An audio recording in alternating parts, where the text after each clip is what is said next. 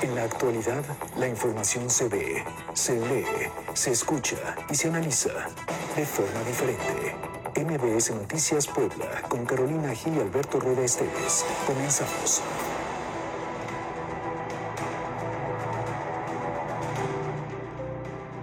Definitivamente esta semana nos ha puesto a prueba a los poblanos como sociedad. Nos demostró que somos solidarios, pero pues después egoístas. Que por momentos podemos ser empáticos, pero luego intolerantes. Que el gobierno lo intenta, pero a veces sin lógica. Que cambiar la estrategia no es tan malo, al contrario, es muy sano. Y hoy que es Viernes Santo, me parece, y le invito, que juntos reflexionemos, independientemente de nuestras creencias, sobre el papel que nosotros como personas estamos jugando dentro de la sociedad. Hacer un alto en el camino para evaluarnos y descubrir si dentro de todo el contexto social, político, económico, ambiental y de salud somos parte del problema o de la solución. La forma como actuamos siempre provocará una reacción colectiva. No colocarte un cubrebocas afecta a la colectividad de quienes sí nos cuidamos. Manejar en estado de ebriedad pone en riesgo la colectividad de quienes hacen su vida diaria. No participar en procesos electorales es atentar contra la democracia colectiva. Seguir ejerciendo la corrupción es seguir nutriendo el cáncer que tanto daño nos ha hecho como sociedad. Criticar sin aportar nuevas ideas o soluciones es alimentar la división. Que estos días donde el cristianismo conmemora un dogma de fe enmarcado en la pasión, muerte y resurrección de Jesús, aquel que ha sido desde hace dos milenios considerado como el Mesías, nos permita evaluar la contribución que estamos haciendo a nuestra sociedad. Primero, bajo qué valores estamos educando a nuestros hijos dentro de nuestra familia. Después, qué tipo de vecinos somos. Luego, qué tipo de ciudadanos nos hemos convertido. ¿Sumamos o restamos?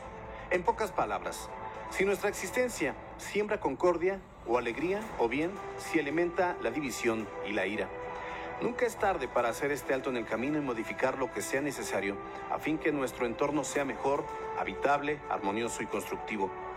Ante más de 200.000 muertes en México por el virus que nos sorprendió y, y nos tomó mal parados, viendo tan cerca la muerte en personas cercanas, la pregunta es, si mañana usted o yo tuviéramos que partir, ¿cuál creen que sería nuestro epitafio?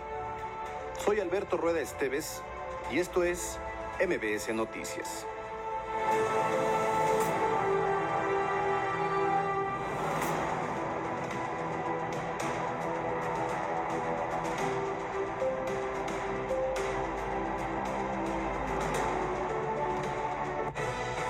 Carolina Gil y Alberto Rueda Esteves en MBS Noticias Puebla.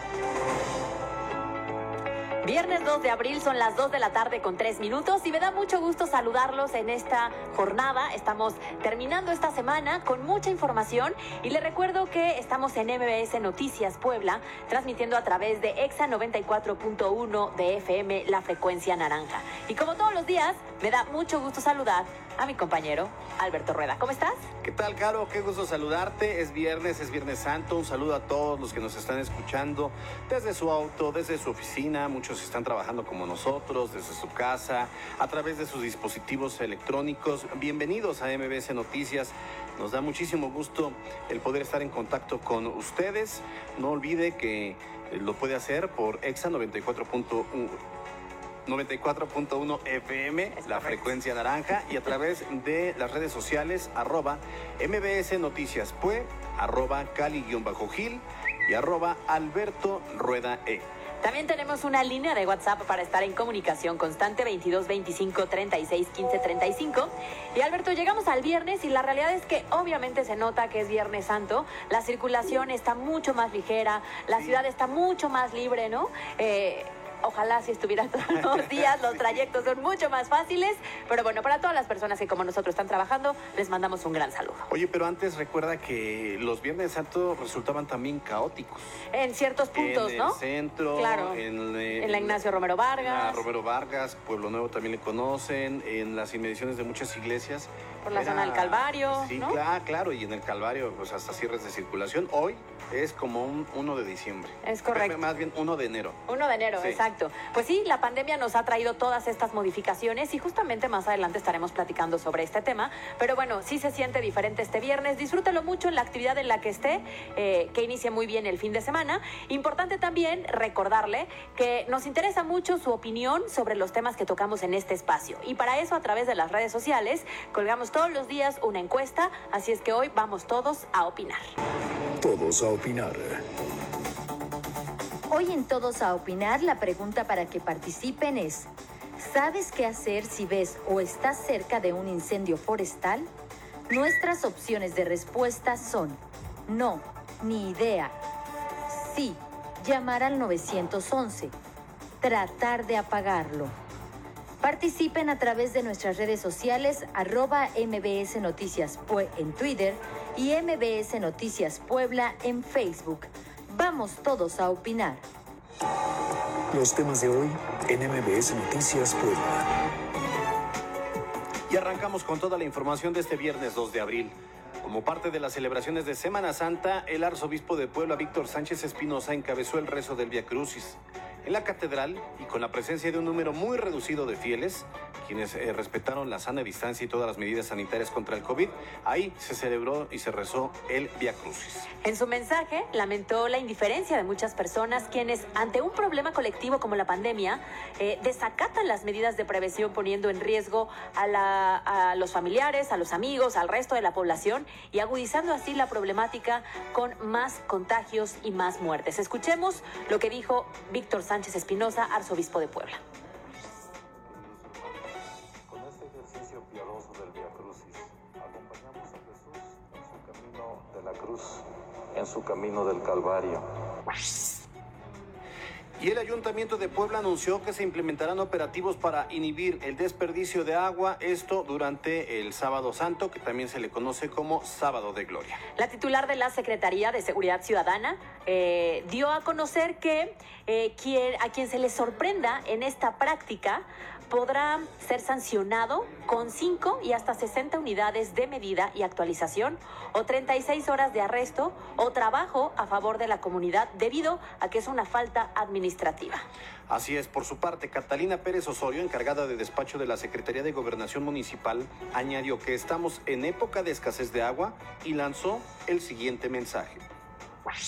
Estamos en época de sequía y la sequía precisamente lo que hace es que nuestros mantos no estén recargados al 100 y por lo tanto desperdiciar el agua, como bien lo dijo el secretario Gustavo, eh, representa un problema. Utilicemos racionalmente el agua para lo que necesitemos, que necesitamos lavarnos las manos, limpiarnos, limpiar nuestra casa adecuadamente para poder evitar que el COVID se siga propagando. Alberto, y finalmente esta es una recomendación que año con año tenemos. Hace mucho tiempo que el sábado de gloria implicaba el salir, mojarse, Sí, divertirse y demás. Pero la realidad es que al momento en el que estamos viviendo, efectivamente cada vez hay mayor escasez de agua. Hay colonias dentro de la propia ciudad de Puebla que en muchas ocasiones no tienen el servicio de manera diaria y por lo tanto hay que cuidarla más que nunca. Y es que año tras año, en la última década incluso, se ha visto este fenómeno de la escasez de lluvia. También. O sea, hay una escasez de lluvia, hay una escasez de agua, somos más población y entonces, obvio, lo menos que debemos hacer es desperdiciarla, así que el llamado es que... eh, la población no la riegue, mañana no se anden aventando cubetadas de agua, porque aparte la autoridad ya hace mucho tiempo hacía advertencias por las buenas, pero ahora ya es por las malas. Aquel que sea sorprendido puede irse al juzgado calificador y tendrá que pagar su multa. Viernes de cuaresma para muchos y tradicionalmente se consumen alimentos del mar. Por eso la Dirección de Protección Civil instaló filtros sanitarios en el mercado de la 16 Poniente. Sin embargo, a pesar de estos filtros y el intento por que ingresaran por grupos de 15, lo cierto es que no se logró mantener la sana distancia y el lugar luce atiborrado. La realidad es que en las redes sociales incluso eh, había muchas imágenes de personas que justamente estaban haciendo este tipo de comentarios. Entendemos que quieras ir a comprar a buen precio, ¿no? Sí, claro. Es un buen punto de venta. El punto es que al no seguir las medidas, pues se vuelve una zona de riesgo y es justo lo que las autoridades están intentando evitar. Seguimos en lo mismo, no entendemos que no entendemos, porque es un riesgo, o sea, si tú vas a una calle que está atiborrada de gente, que hay aglomeraciones, pues las posibilidades de un contagio se elevan cada vez más. Entonces, de verdad que eh, también la autoridad debería ahí actuar en el municipio de Puebla para el poner algún tipo de dispositivos que no permitan la afluencia, que no permitan el que estén las personas tan pegadas, el que eh, eh, cierren las calles para permitir solo un flujo específico de gente, una calle entrada, otra de salida, algo se puede hacer porque pues, no, no, no, no es Tener posible que rigor. sigamos viendo, sí, más rigor, porque no es posible que estemos viendo este tipo de situaciones. En otros temas, en redes sociales se difundió un video donde se observa a dos hombres ingresando a una lavandería ubicada sobre Boulevard Carmelitas. Esto no tendría nada de malo, sino es que sacaron una pistola para asaltar a la propietaria y no conformes, se llevaron hasta su vehículo particular. Esta grabación de una cámara de seguridad generó indignación entre la población, quienes reclamaron la inseguridad que se vive en la zona sur de la capital poblana. Y tome en cuenta esta información porque este domingo 4 de abril inicia el horario de verano. La medida aplica para toda la República Mexicana a excepción de los 33 municipios de la franja fron- fronteriza norte, Sonora y Quintana Roo. La Secretaría de Energía recomendó que este sábado 3 de abril, antes de ir a dormir, se debe adelantar una hora el reloj para que el domingo se inicie con el nuevo horario. Así es ¿A que ti ni cuál modo. te late más, este o el que viene? Fíjate que el horario de verano me gusta porque hay más luz a las 6, 7 de la noche, entonces para ir a trabajar porque tengo horario nocturno, pues e- eso me permite mayor seguridad, ¿eh? No, sí, pero yo que me tengo que levantar tempranito. O sea, Tú eres- es ahorita, el contrario. ahorita son las 14 de la tarde con 11 minutos, o sea que para el lunes serán las Una hora 13. O sea, ya habremos acabado, ya habremos terminado. Es correcto. Así es que para todas las personas que está- van a estar en casa, descansando y demás, tómenlo en cuenta. El teléfono seguramente se cambia solito, Ajá. pero el reloj que Ah, tiene sí, en casa, claro. ese sí es Y manual. luego qué broncas, ¿no? Porque dices, ah, todavía tengo tiempo y ya. Y no. Ya estás. Pues yo entonces voy a tener que entrar. Yo entro cinco y media esta semana, la siguiente semana. Entonces Ya sería seis y cuatro media. y media. No, No. por- porque lo adelantas, ¿no? Soy por eso, porque se adelanta. Mis cinco y media ya serían seis y media. Entonces Ajá, tendría exacto, que levantarme exacto. cuatro y media ah, bueno, de sí, este claro, horario. Claro, claro, es correcto. Esas son las confusiones que pasan. Esas son las confusiones que tenemos todos. El punto es que tiene que adelantar Adelántelo una ya, hora olvídese. su reloj. Claro. Ese es el punto. Y esta mañana, eh, Protección Civil del municipio informó que, de acuerdo con el monitoreo de la calidad del aire en todas las estaciones meteorológicas, se reportó como bueno. Explicaron que hubo rachas de viento de hasta 40 kilómetros por hora y disminución de la movilidad. Recuerde que este Viernes Santo están cerradas todas las sucursales bancarias y también están suspendidas las actividades bursátiles. Pero atención, porque la Comisión Nacional para la Protección y Defensa de los Usuarios de Servicio Financiero está alertando a las personas, a los usuarios de la banca, sobre intentos de fraude utilizando la geolocalización. Oscar Rosado, presidente de Conducef, explicó que la geolocalización implementada por los bancos no significa que proporciones datos de tu cuenta y mucho menos tus números secretos. Ojo con esto y escuche muy bien lo que decían al respecto.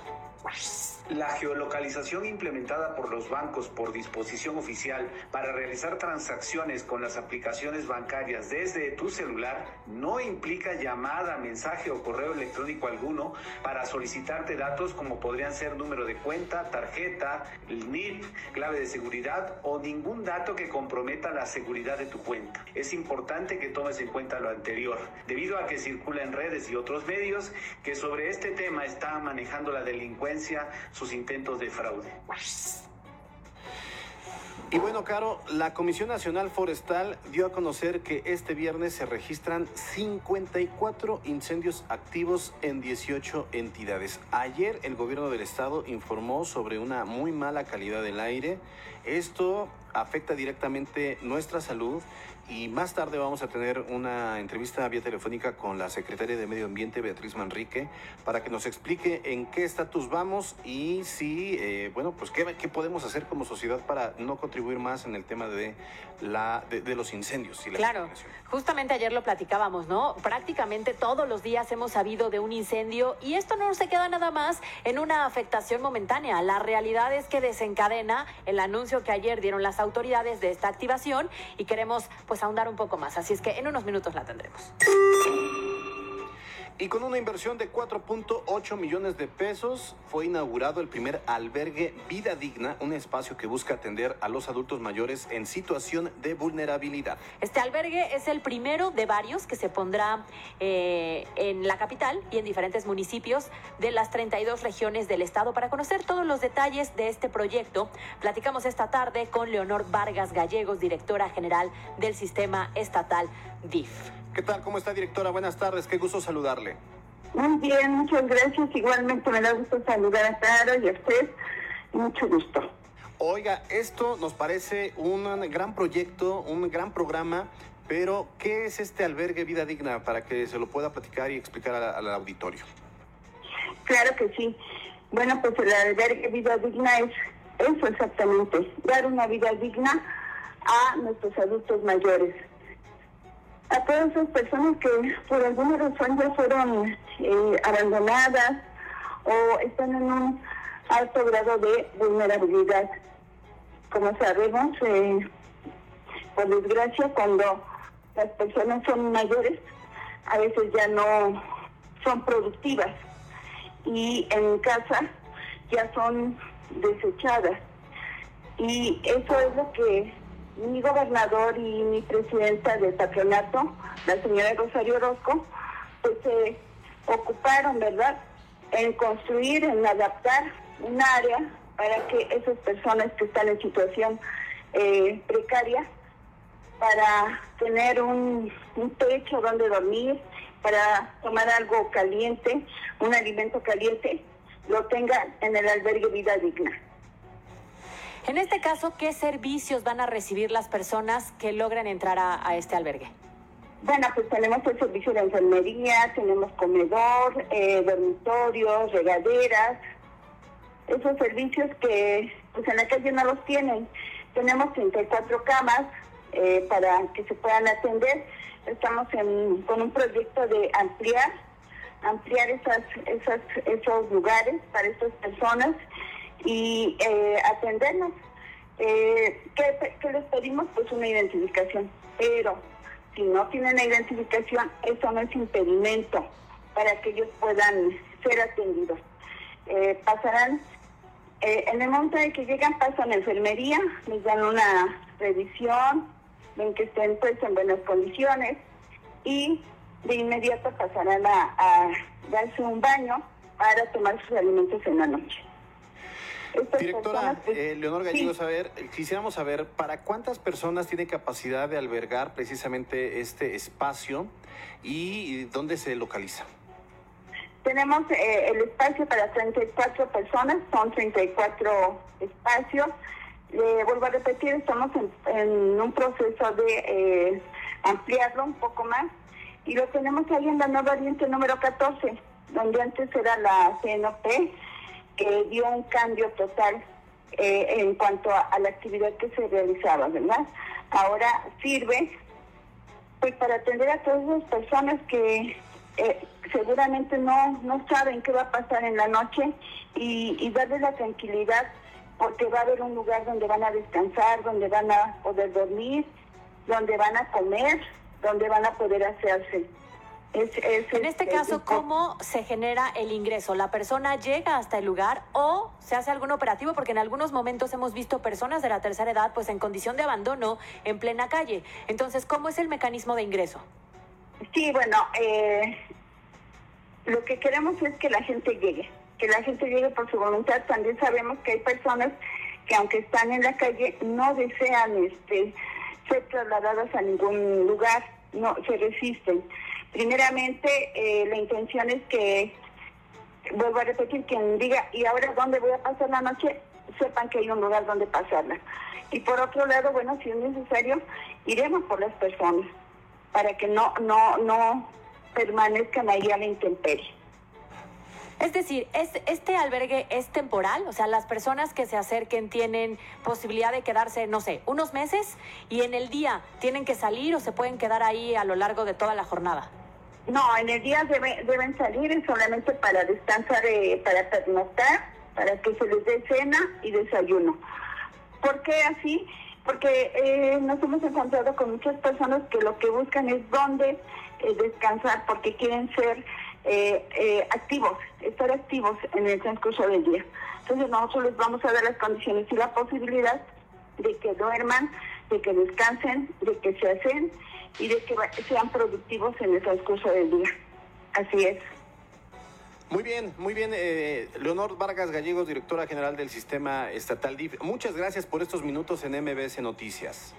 No, muchas gracias a ustedes y saludos a toda su, su audiencia.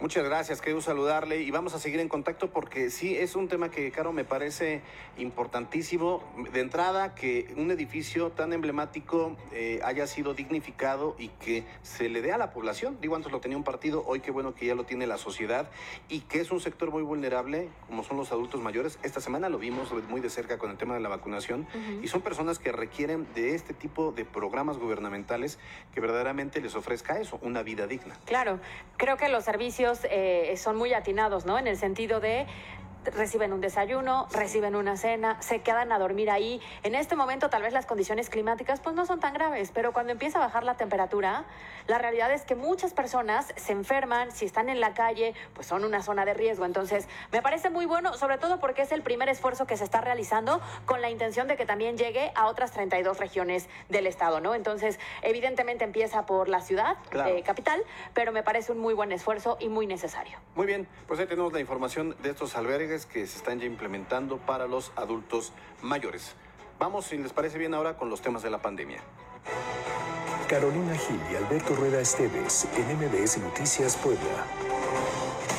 La pandemia en Puebla el segundo día de vacunación para los adultos mayores de la zona norte de la capital y la Secretaría de Salud en el Estado ha emitido mensajes a través de redes sociales en los que pide a la población de 60 años y más que a quienes tienen familiares en este rango de edad que acudan a vacunarse con la primera dosis contra el COVID-19, bueno, pues sigan ciertas recomendaciones, ¿no? Así es, fíjate que hoy en la mañana estuve en el IMSS de Amalucan.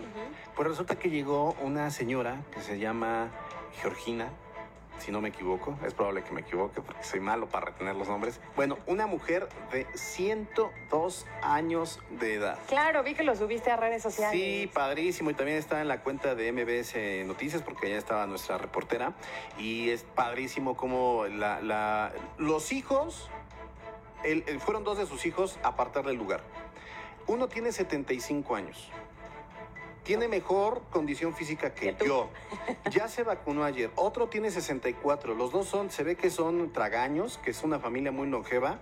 Y entonces le fueron a apartar el lugar. Eh, ya eh, llevaron todos los documentos y entonces ella llegó en silla de ruedas tiene una capacidad mental impresionante. O sea, obviamente un cuerpo cansado, pero una mente muy lúcida, muy contenta ella. Obviamente llegaron sus nietos. Cuando salió de la bueno, entró, la pasaron como tema de, prioridad por la edad y porque iba en silla de ruedas, es parte del protocolo. Llegó, esperó, la vacunaron. De hecho, vi exactamente cuando la vacunaron, entendía perfectamente bien, eh, quedaron ahí media hora y después de la media hora vieron que no tuvo ninguna reacción y salió y bueno, afuera se hizo un festejo que aparte está muy padre porque eh, transmite, o sea, se contagia. Entonces, pues ya uno aplaude también porque dice, pues no sé qué están aplaudiendo. Sí sabíamos que estábamos aplaudiendo todos ah, eh, porque estaba saliendo esta mujer de 102 años de edad, ¿te imaginas? Oye, eh, tú dime porque tú has estado en este lugar, pero la realidad es que la aplicación de la vacuna se ha convertido incluso en un fenómeno de unión familiar. O sea, si la pandemia, por, por mantenernos en casa, en cuatro paredes a todos, nos hizo generar un lazo mucho más estrecho, la realidad es que hoy el hecho de acudir a acompañar a tu abuelito, a tus papás, el hacer la fila, el, el, el, sentirse cobijados, para que al final tú sabes que es una esperanza para ellos y te vas con una tranquilidad mucho mayor. Entonces creo que es un fenómeno que hemos visto a lo largo de esta semana muy destacable a pesar de, de ser parte de la pandemia. Y es lo que decíamos, la empatía, lo que decíamos en la editorial, la empatía, el que seamos solidarios, el que todos entendamos que vamos a salir juntos de esta, pero tenemos que ser así, solidarios. Entonces, un saludo, un saludo a Jerónima Guarneros Morales, de 102 años. Dice que en septiembre va a celebrar su 103 aniversario. Que así sea. Padrísimo. Imagínate, nació en la época en la que Álvaro Obregón era presidente del país. Estaba en 1919. Claro. O sea, estaba terminando la decena trágica, esta, eh, pues, eh, este conflicto postrevolucionario, y le ha tocado vivir muchísimas cosas. Entonces, qué padre, y qué padre también, y nuestro saludo y nuestro abrazo a todos estos adultos mayores que aguantando el sol, aguantando las inclemencias, aguantando la mala organización y luego la buena organización, han recibido su vacuna. Felicidades, síganse cuidando, tienen que recibir su segunda dosis y después síganse cuidando. Oye, y ahí voy a hacer rápido un comentario. Un agradecimiento también muy especial a todos los voluntarios Sí. y a todo el personal médico. Claro. Porque ante el inicio de la semana, que la jornada fue muy complicada y que conforme pasaron los días se ha ido eficientando el sistema, la realidad es que en redes sociales hemos recibido muchos mensajes de la gente que va y se vacuna pidiendo un agradecimiento especial a todo el personal por el enorme esfuerzo que han realizado a lo largo de esta semana, específicamente en la ciudad de Puebla, con este proceso de vacunación. Y bueno, también recuerden que en todo el sector salud ha dispuesto de 19 unidades médicas para este proceso. Hoy corresponde acudir a vacunarse a quienes su primer eh, apellido comience con las letras F, G, H, I y J. Mañana sábado corresponde a las letras K, L, M, N, Ñ, O, P y Q. Y para el domingo con letras R, S, U, V, W, X, Y y Z.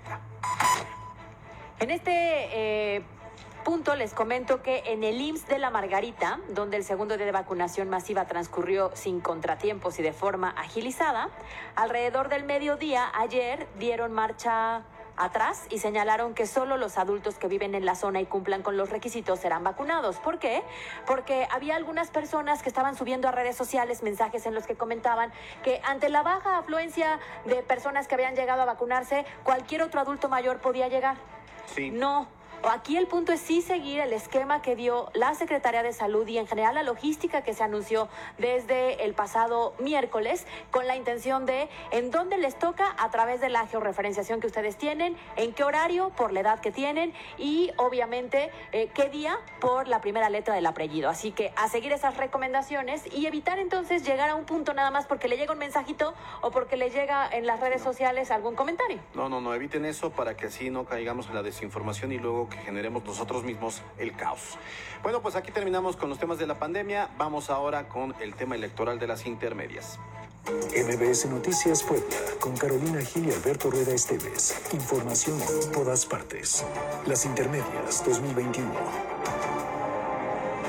Y bueno, luego de que un grupo de aspirantes a candidatos por diputaciones locales acusó opacidad en el proceso de selección de los contendientes por parte de adivine quién, pues de Morena, la Comisión Nacional de Honestidad y Justicia de este partido les dio la razón y aprobó el dictamen de la relación de las solicitudes de registro aprobados con motivo de la valoración de los perfiles. Cabe señalar que aún no se aplica o no se publica el resultado de las quejas presentadas por quienes quedaron fuera de la contienda por las alcaldías del Estado. Al respecto, Mario Bracamonte González, quien fue nombrado por un consejo extraordinario como presidente estatal del partido, calificó de vergonzoso el proceso interno del partido. Recordemos que se presentaron 54 impugnaciones contra la imposición de candidatos a presidentes municipales y diputados locales, por lo que exigieron la intervención de la dirigencia nacional. Y para muestra un botón, ayer por la tarde, ahí en el municipio de Tehuacán, simpatizantes de Morena se manifestaron frente al Palacio Municipal para mostrar su inconformidad ante la designación de Tepol Hernández como candidato de la coalición Morena PT. Y como se trata justamente de una coalición, también los simpatizantes del Partido del Trabajo en Tehuacán se manifestaron por la misma razón y señalaron que no permitirán que se les imponga al mencionado candidato. Y finalmente el Instituto Nacional Electoral advirtió que en caso de que Morena paute de nueva cuenta promocionales de Félix Salgado Macedonio como su candidato a la gubernatura de Guerrero, pues van a ser retirados y se va a detener su difusión porque tiene cancelado su derecho de participar como candidato, esto por no presentar el informe de los gastos de su precampaña. Y si bien la decisión del INE fue impugnada ante el Tribunal Electoral, en estos momentos él no es candidato, o sea, él no es abanderado de ese partido. En la Comisión de Quejas y Denuncias del INE, la consejera Adriana Favela indicó que no pueden emitir medidas cautelares a dos spots que Morena pautó de Félix Salgado, los cuales se titulaban Gobernador y Gobernador TV, porque se trata de hechos consumados ya que se dejaron de difundir el pasado miércoles. MBS Noticias Puebla con Carolina Gil y Alberto Rueda Esteves. Información en todas partes. Continuamos. Un saludo a todos los que nos están escuchando a través de todas las plataformas digitales, obviamente también quienes nos escuchen a través de su aparato receptor por la 94.dfm. Es Viernes Santo, ánimo, ya por lo menos mañana va a ser sábado y luego domingo. Oye, eh, hoy es, lo leí hace rato, oye, mañana va a ser Sabadrink. O Y sea, el domingo, el domingo es el pomingo, pomingo de pomo.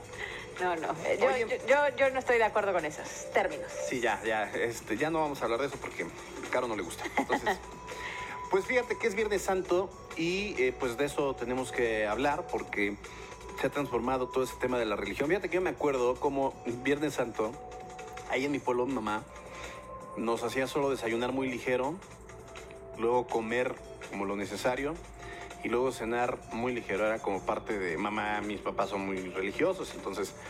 Y no nos dejaban escuchar música, ni ver la tele, porque decía mamá que era un momento ¿De tristeza Ok, porque la crucifixión. claro. Era padre, son tradiciones al final. O sea, ya depende tú si quieres en el futuro ser o no ser religioso, pero bueno, pues son tradiciones padres que, que se viven y se ha ido transformando con el paso de los años, ¿no? Se ha ido transformando y bien también lo decíamos, ¿no? La pandemia ha generado justamente que hoy sea un escenario completamente distinto y que hoy se viva la fe de una manera muy diferente a la que estábamos acostumbrados. El hecho de no poder acudir a todos estos oficios, a todas estas ceremonias, a todas estas representaciones, que era parte sí de una tradición, Sí. pero obviamente de una cultura religiosa, pues nos ha cambiado muchísimo el esquema. Y más allá de ello, fíjate que lo decíamos ayer, provocaba una derrama económica importante, ¿no? En torno a todos esos festejos. Yo me acuerdo, seguramente alguna vez también cubriste ahí en la Romero Vargas. Claro. Todo eh, desde el jueves que venía de esa representación. Ayer platicaba con el doctor Morales, 900 actores ya tienen. Imagínate lo que Es eso una gran representación, ¿no? Es Que hoy esperan que en el 2022 se logre. Pues porque es de el todos segundo nosotros. año que sí, no. es el segundo año. Y llevaba, ese doctor Morales lleva uf, toda la vida ahí actuando y luego dirigiendo y, eh, y se hace un tipo de mercado como de tianguis, como de, no, más bien como de, de feria, ¿no? Feria popular en toda esa calle de las canchas de la Romero Vargas, las canchas de fútbol donde se hace la representación de la aprehensión y luego de la muerte, los azotes, la muerte. Y después, obviamente, pues uno se terminaba de ahí y se iba a comer las tortitas de camarón. Ya, ya llegas a la otra parte gastronómica, Sí. ¿no? Tradicional. Sin comer carne, obviamente, se dice que también parte de la tradición es que el viernes no se come carne, que es vigilia. Todavía te encuentras las, los- estas este, tortitas de camarón en mole. Ok. Muy ricas. ¿Qué más? ¿Qué más? A ver, ese jefe de información. Caldo, de, habas. sí. Caldo de habas.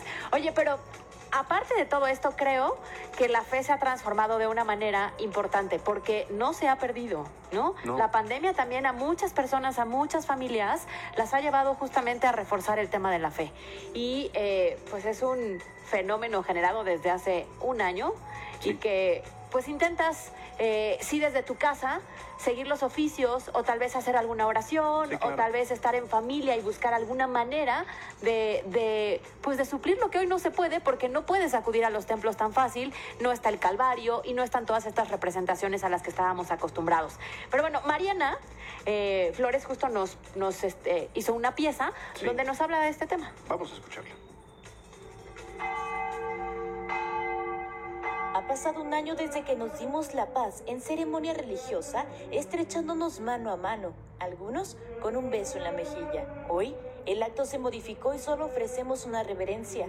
La pandemia por COVID-19 llegó para modificar los cultos religiosos a los que estábamos acostumbrados. Desde casa, la fe se movió entre las familias que adoptaron los sistemas digitales de transmisión para ser partícipes de las celebraciones religiosas. En las iglesias impera la sana distancia y las misas en espacios abiertos. Las fiestas patronales y reuniones masivas quedaron canceladas. ¿Y qué decir de la Semana Santa? En Puebla, por segundo año consecutivo, se canceló la procesión del Via Crucis que cada año convocaba a miles de poblanos y turistas. Para MBS Noticias, Mariana Flores. Pues sí, claro, como veníamos co- comentando, la verdad es que se tuvieron que transformar con la pandemia, los templos se cerraron, se tuvo que transformar como la manera en cómo expresar nuestra fe. Los templos se cerraron desde como por abril, ¿no? Bueno, se declaró la emergencia, inmediatamente hubo un cierre parcial, hubo un cierre total. Y de ahí, pues obviamente nunca nos íbamos a imaginar que las nuevas tecnologías iban a ayudar para este cometido. La Arquidiócesis de Puebla, el Episcopado Mexicano, decidieron el, transmitir sus misas a través de Facebook Live, de YouTube, todo ello. Y esto ah, al final ayudó porque acercó eh, la fe a las personas en un momento muy complicado, además, ¿no? Donde Claro. se requería tener este tipo de espacio de espiritualidad, de poder, al final la fe ayuda para muchas cosas. Claro, le da sostén a muchas cosas, ¿no? Cada persona decide a qué le tiene fe, pero evidentemente este, este reflejo sí ha permitido que la tecnología nos acerque y, y- y refuerce esta necesidad de seguir creyendo. Así es que esto es parte de lo que hemos vivido a lo largo de esta segunda Semana Santa tan distinta a causa de la pandemia. Así es, así es. Y bueno, pues hoy muchos lo tuvieron que hacer igual a través de redes sociales, a través de estas transmisiones eh, en vivo. Y aun- aunque sí estuvieron las iglesias abiertas, solamente que con un flujo muy reducido, pero sí hubo templos abiertos, 20% de capacidad. Y con protocolos muy y con claros. protocolos muy claros. No se permitió la procesión de Viernes Santo, las recreaciones o representaciones de la crucifixión Calvario. y menos los viacrucis en las parroquias. Nada de eso, todo fue con los oficios de Viernes Santo. Pues así las cosas son las 2 de la tarde con 40 minutos y si les parece bien, vamos a escuchar a Miriam Lozada con la información deportiva. Hola Miriam, ¿cómo estás? Qué gusto saludarte. ¿Qué tal, Carlos Alberto? Muy buenas tardes. Pues arrancamos con la información deportiva. Les platico que esta noche, en punto de las 7.30 horas, arrancará la jornada 13 de la Liga MX. El pueblo de la Franja recibirá a Mazatlán en un duelo donde ambos equipos, pertenecientes a la misma empresa, van a buscar los tres puntos. Para la Franja, que los acerque a la calificación, y para Mazatlán, que los aleje del cociente para no pagar una deuda millonaria en dado de ocupar los últimos tres lugares de la tabla general. Al terminar el partido del Puebla, inmediatamente después, a las 9.30 horas, en la frontera, los Bravos de Ciudad Juárez recibirán a la máquina celeste del Cruz Azul. Ambos equipos con destinos muy distintos. Los Bravos tratarán de no quedar en los últimos lugares de la tabla, inmersos en la problemática de pagar también un monto económico de multa por ocupar los últimos tres sitios. Y por su parte, la máquina tratará con un triunfo de amarrar su calificación a la fiesta grande del fútbol mexicano. Les platico el resto de la jornada número 13 y es que el día de mañana arranca Atlas contra Tijuana, América contra Necaxa, Monterrey contra Atlético San Luis y para el día domingo Pumas recibirá Pachuca, Chivas contra Santos, Querétaro contra Tigres y León contra Toluca. Y bueno, rápidamente platicando del fútbol femenil, el domingo al mediodía en el Estadio Cuauhtémoc, las enfrancadas, las enfranjadas, perdón, sostendrán un partido, un partido muy difícil. Y es que, bueno, recibirán a las Rayadas de Monterrey que se ubican en el cuarto lugar de la tabla general. Este juego para las poblanas, pues serán prácticamente las víctimas. Sin embargo, prometen que las regiomontanas no tendrán un rival difícil. Así lo dice la defensa del Puebla, Dulce Martínez. Vamos a escucharla. Monterrey va a esperar un equipo aguerrido, el que va a seguir corriendo, va a seguir luchando, un equipo en el que no va a darse por vencido, en el cual va a dar un partido alto por tú a Monterrey. No importa el rival, no importa el rival que sea, siempre el mismo eh, trabajo es siempre y entonces nosotros queremos dar siempre cada partido una buena versión de nosotras mismas y estamos trabajando esta semana para ese partido y Monterrey va a esperar un, equipo en el cual va a estar luchando y va a ser muy aguerrido. Domingo a las 12 en el Estadio Cuauhtémoc, Puebla de la Franja Femenil recibe las Rayadas del Monterrey. Y bueno, pues finalmente les platico en la información deportiva, pero pues deportiva internacional, arrancó por fin el béisbol de las grandes ligas, novenas importantes como los Dodgers y los Yankees cayeron ante Colorado y Toronto respectivamente en el llamado Opening Day del béisbol. Equipos como Detroit, Houston y San Luis consiguieron victorias. Este último de la mano del lanzador mexicano Giovanni Gallegos, quien se acreditó el primer triunfo para un pitcher mexicano al arrancar la temporada. Por el momento son los deportes. Muchas gracias compañeros, nos escuchamos el Muchas gracias, muchas gracias por la información. Y vamos a seguir con más, ¿te parece? Me parece muy bien. Oye, ayer decíamos que la mala calidad del aire pues ha estado afectando de forma eh, muy importante a la ciudad de Puebla por muchos factores, ¿no? Eh, pero sobre todo por la cantidad de incendios forestales que se han registrado eh, hasta el momento. Y Mariana nos tiene una radiografía justamente sobre los incendios que se han registrado, la precontingencia que ayer anunciaban las autoridades y más adelante estaremos desglosando el tema. Pero importante estos datos que nos comparte Mariana. Pese al confinamiento y el llamado a quedarnos en casa, en Puebla, las autoridades estatales declararon precontingencia ambiental fase 1 derivado de la mala calidad del aire en la Angelópolis. De acuerdo con la Secretaría de Medio Ambiente, se alcanzaron hasta 183 microgramos de metro cúbico durante un periodo de 48 horas, cuando el máximo establecido por la norma oficial mexicana es de 75. Eh, las medidas que son urgentes por, de tomar por la ciudadanía es evitar en la medida de lo posible la exposición al aire, llevar a cabo sus actividades en interiores. Debemos evitar a toda costa por el riesgo que esto puede traer a la salud, deportes, a la aire libre y debemos evitar reuniones grupales. La titular de la dependencia, Beatriz Manrique, explicó que la contaminación en el aire es consecuencia de los incendios forestales, que aumentaron un 43% en lo que va del año a comparación del año pasado, las emisiones del volcán Popocatépetl y la actividad industrial. Tan solo en el 2020, la entidad cerró el año en la séptima posición a nivel nacional con mayor número de incendios forestales, al registrar un total de 258 deflagraciones. De acuerdo con el reporte de la Comisión Nacional Forestal, las principales causas de los siniestros son actividades agrícolas con el 28% del total, actividades ilícitas con el 27% y fogatas con el 9%.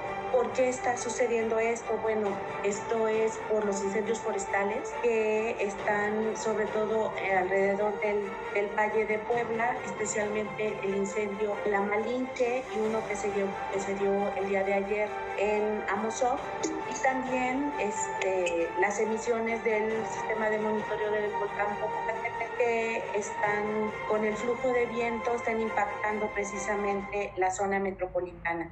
Si estas condiciones climatológicas persisten en las próximas horas, el gobierno estatal se verá obligado a declarar fase 2 de la contingencia ambiental. Esto significa restricciones en la movilidad y de actividades en espacios abiertos. Para MBS Noticias, Mariana Flores. Carolina Gil y Alberto Rueda Esteves en MBS Noticias Puebla.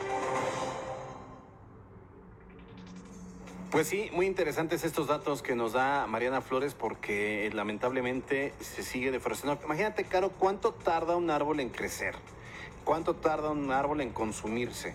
Muy poquito, ¿no? Sí. O sea, tarda muchísimos años y se consumen muy rápidamente. Y sobre esto preguntamos precisamente la mañana de hoy para a través de la encuesta en arroba MBS Noticias Pue- en Twitter y MBS Noticias Puebla en Facebook. La pregunta fue, ¿sabes qué hacer si ves o estás cerca de un incendio forestal? El 73% dijo que sí sabe, que se tiene que llamar al 911, palomita, sí, eso es lo que se debe hacer, se marca el 911 y el C5, a donde se concentran todas las llamadas, va a canalizar esta, este reporte a bomberos o a CONAFOR o a la instancia que sea la adecuada. Pero fíjate que es preocupante porque un 18% dice que no tiene ni idea de qué hacer si ve o está cerca de un incendio forestal.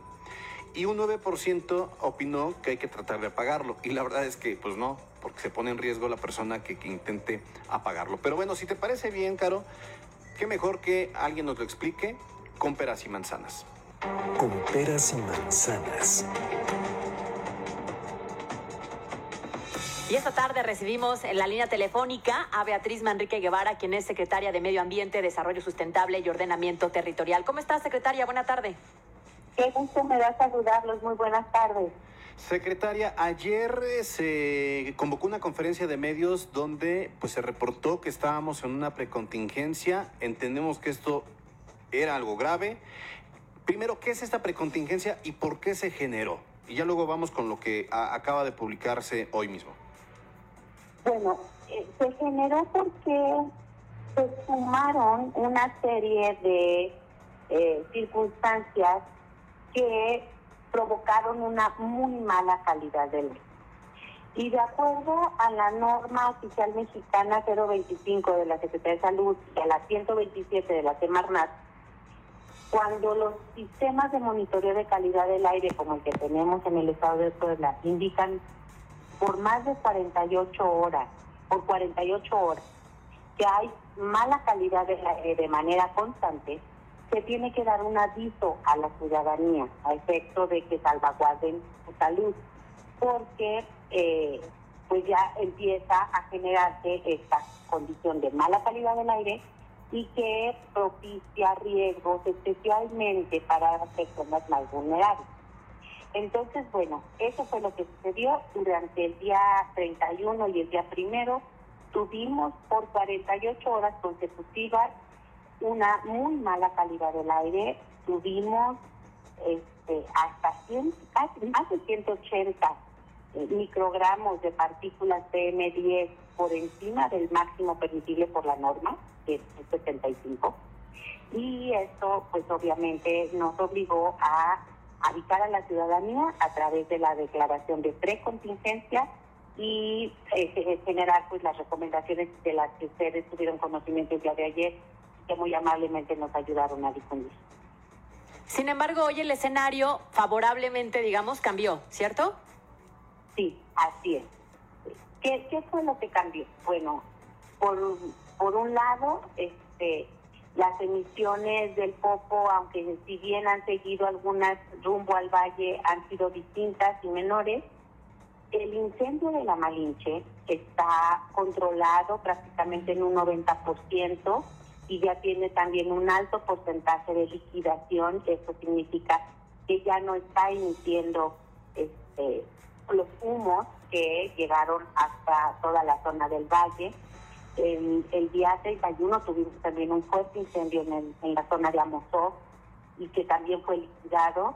Y bueno, pues durante la noche hubo buenos vientos que nos ayudaron a dispersar los contaminantes y hoy amanecimos con buena calidad del aire.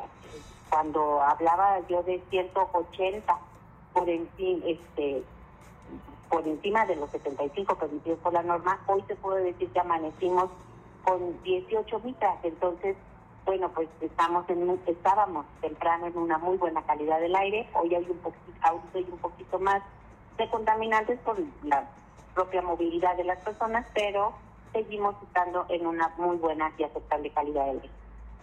Ahora, ¿qué hacer, secretaria, para evitar estos escenarios? Porque incluso tengo entendido de que si llegamos a una contingencia ya fase 1, o, en este caso si se agrava la contingencia como tal, se tendrá que tomar medidas en materia de movilidad, incluso hay afectaciones directas a la salud, y entonces habrá que tomar algunas eh, acciones preventivas, pero también qué hacer para prevenir estos escenarios necesitamos, y gracias por hacerme esta pregunta, porque es un de verdad un exhorto a la ciudadanía. Necesitamos que eviten a toda costa, en este momento tan crítico de calor, este, incendios forestales, eh, movilidad, etcétera, necesitamos que la ciudadanía nos ayude, que no quemen pastizales, que no quemen los baldíos, que no hagan quemas de basura, hemos visto cómo de pronto apilan la basura y le echan un cerillo para que ahí se esté quemando. Esa, ese humo que genera estas partículas PM10 es un humo muy dañino que contiene sustancias altamente nocivas para la salud humana y de, de otras especies, no solamente los seres humanos. Entonces necesitamos ser muy conscientes en reducir al mínimo actividades de incendios todo lo que se incendia. En este tiempo de Semana Santa mucha gente les gusta irse al bosque. Hay sitios preciosos en Puebla donde poder pasar estos días asueto. Sin embargo, es imperante que no dejen fogatas encendidas, que solamente enciendan fogatas en los sitios específicamente destinados para ellos y que nos ayuden a limitar al máximo los incendios forestales. Pues sí, lo hemos platicado en varias ocasiones, ¿no? Muchos de los incendios son prevenibles porque tienen que ver desafortunadamente con la mano del hombre. Secretaria, pues muchas gracias por esta información. Estaremos evidentemente muy atentos y a la espera de que los poblanos nos comportemos como se debe sí, sí. para evitar llegar de nueva cuenta a una precontingencia o incluso a una contingencia. Así es, a nadie nos conviene, hay afectaciones a la industria, a la movilidad y sobre todo los riesgos a la salud. Muchas gracias, secretaria. Estamos muy pendientes de cómo va evolucionando esta situación. Muy buena tarde. Muy buenas tardes, cuídense, hasta luego. Y ese Caro, sí, nada más para cerrar, es, la verdad es que son pocos los pulmones que ya tenemos en Puebla y en todo el territorio, de todo el territorio nacional, sin duda alguna. Entonces hay que cuidarlos. Yo hace en la mañana que andaba yo por Amalucan, veía yo el cerro, está, los pastizales está muy seco porque no llueve, como antes llovía. Y esto es, pues obviamente, eh, un riesgo latente, el que si alguien tira una colilla, si alguien quiere ir y prender una fogata, se puede consumir esos pocos pulmones que aún tenemos. Efectivamente, y si por alguna razón eres testigo de que comience un incendio, una quema de pastizal que se está saliendo de control, 911 es a donde hay que llamar Sí. justamente para realizar las acciones y los protocolos correspondientes por parte de las autoridades, que son finalmente quienes tienen que actuar para eh, evitar mayor riesgo. Continuamos en MBS Noticias Puebla con Carolina Gil y Alberto Rueda Esteves. Información en todas partes. La Chorcha Informativa. Pues ya nos vamos, da- nos van a dar como 30 segundos de chocha informativa. Qué barbaridad. ya se nos acabó, se nos acabó la semana, pero Oye, no, bueno, no, bueno. ya nos están... Lo que pasa es que ustedes no escuchan todo lo que ocurre en cabina, si pero si pagáramos- si escucharan... pagáramos un peso por cada regaño, uf, estaríamos ganando como Romero de Champs. Sí puede ser. Hoy, hoy la verdad es que sí fuimos casi crucificados. Sí, fuimos este, flagelados, coronados de espinas Oh. y este, crucificados. Esperamos mañana la resurrección Ma- con un vuelve a la vida. Ay, ya me dio hambre.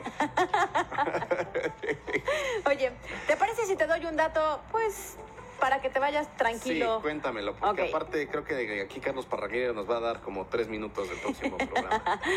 Dime qué animal Ajá. no envejece. ¿Qué animal no envejece? Ajá. El, el- eh, no iba a decir algo, pero no, no. No, no, no sé que vaya a venir gobernación federal, aparte. Yo lo estoy preguntando en serio, A ver, ¿eh? ¿qué- ¿Qué, animal La no tortuga, envejece? ¿no? No, no, la tortuga no. Híjole, no, pues no. ¿No? Resulta que el cocodrilo. Mira. Mira, muchos, muchas, muchos quisieran ser como cocodrilos. Es que resulta que. Pues eh, son, yo conozco unos que se arrastran. pero no porque no envejecen. Ah, ok, pero sí envejecen. pero sí envejecen, efectivamente. Resulta que el ciclo de vida de los cocodrilos y también de algunas especies de tortugas, o sea, no estabas tan mal. Ok, ¿no? sí. Resulta que no es que no lo hagan, sino que eh, lo hacen de forma tan ligerita a lo largo de su vida que prácticamente parece que no envejecen. Entonces tú no les ves mayor cambio eh, en, en el pelo, en, en el, en el, en el, exacto, como que no, bueno, como que no se arruga. Qué barbaridad. No, no, no, no, esa es una información de- no, El punto es que su metabolismo no se altera tanto, la energía que tienen no se modifica tanto y justamente por eso, de manera visible, no identificas un envejecimiento como tal de los cocodrilos. Oye, vamos a la, a la tómbola a ver si ahora sí podemos. Porque O sea, me ignoró en mi dato. desde- No, muy interesante, Caro Gil. Gracias por tu reporte. Vamos a la tómbola. La tómbola de MBS Noticias Puebla. Eh, ¿Ya? Es que este, Carlos Parraguirre. No, bueno. A ver, quiero que lo flagelen también. Bueno, a ver, la tómbola. La tómbola fue creada para que hagamos una recomendación de fin de semana y de acuerdo aquí a la tómbola que estamos escuchando, cómo se está moviendo y cómo en estos momentos está. Series de televisión. ¿Cuál es la serie que recomiendas para que veamos el fin de semana? 100% creo que de mis series preferidas, The Sinner. ¿La has visto? No. Te la súper recomiendo, son tres temporadas eh, y me encanta porque haz de cuenta que rápidamente te voy a decir, si te gusta todo lo que implica investigación, Ajá, es ah, un detective sí que llega a una zona y entonces una mujer había asesinado a un hombre, pareciera de la nada, no entienden por qué, no hay relación entre ellos y él comienza a hacer la investigación hasta desencadenar la trama. Entonces realmente es la primera temporada, hay tres, vale mucho la pena si les gustan este tipo de series, se las recomiendo. ¿Es Y ahí me dicen en redes ¿Es si les gusta o no. norteamericana? ya me está es- haciendo exámenes. No, no, no, o sea. oh, No me dijeron que tenía que a estudiar ver, ¿cómo tanto. se llama el autor? ¿Cómo? Norteamericana. ¿Y cómo se llama el de maquillaje? Exacto. No, pero oye, ¿en qué plataforma? En, en Netflix. En Netflix. Bueno, yo les voy a recomendar una serie de Apple TV más eh, que se llama Ted Lasso. Es una comedia, es muy divertida, es una comedia muy inteligente, desarrollada en Inglaterra. Se trata de un sujeto eh, que pues es un entrenador de fútbol americano que sin experiencia previa, bueno, acaba al mando de un equipo de la liga inglesa, de la Premier League, ahí en- en- Inglaterra.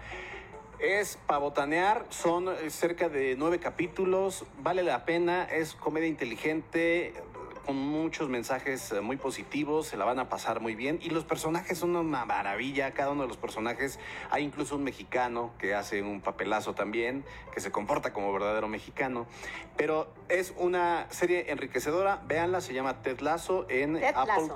TV+. más. Muy bien. Y en mi caso, The Sinner a través de Netflix. La recomendación de hoy. es la recomendación de la tómbola. Muy bien, pues a nombre de todo este gran equipo, Caro, nos vemos el lunes. Que tengas excelente fin de semana. Igualmente, todos disfruten este descanso. Si puede estar con su pequeño núcleo familiar, hágalo, pero ahí. cuídese mucho, que es lo más importante. Nos vemos el lunes en punto de las 2. Gracias a Yasmín Tamayo en la jefatura de información y a Carlos Parraguirre en los controles. Yo soy Alberto Rueda Esteves. Buen provecho y que le vaya muy bien este fin de semana. Usted está informado. Esto fue MBS Noticias Puebla con Carolina Gil y Alberto Rueda Esteves. Información en todas partes.